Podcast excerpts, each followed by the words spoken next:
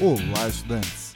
Sou o professor Marco Nunes e este podcast é uma revisão rápida do Nerd Cursos Biologia sobre o sistema sanguíneo ABO.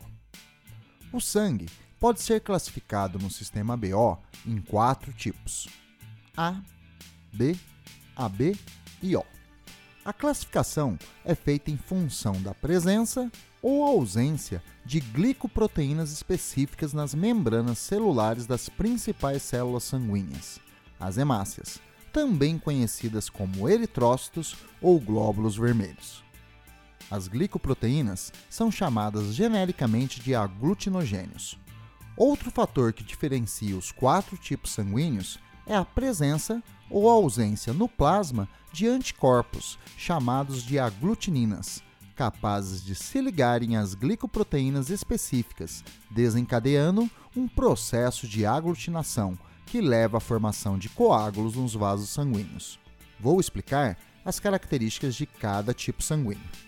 No sangue do tipo A, as hemácias possuem em suas membranas a glicoproteína A e no plasma anticorpos anti-B. Portanto, não podem receber em transfusões sangue com hemácias com a glicoproteína do tipo B.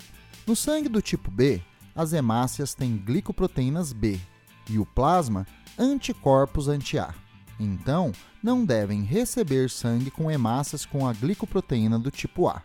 No sangue do tipo AB, as hemácias são portadoras das glicoproteínas A e B, mas não possuem antígenos anti-A e anti-B. Caso tivessem, rejeitariam o próprio sangue. A ausência dos dois tipos de anticorpos faz das pessoas de sangue AB receptores universais.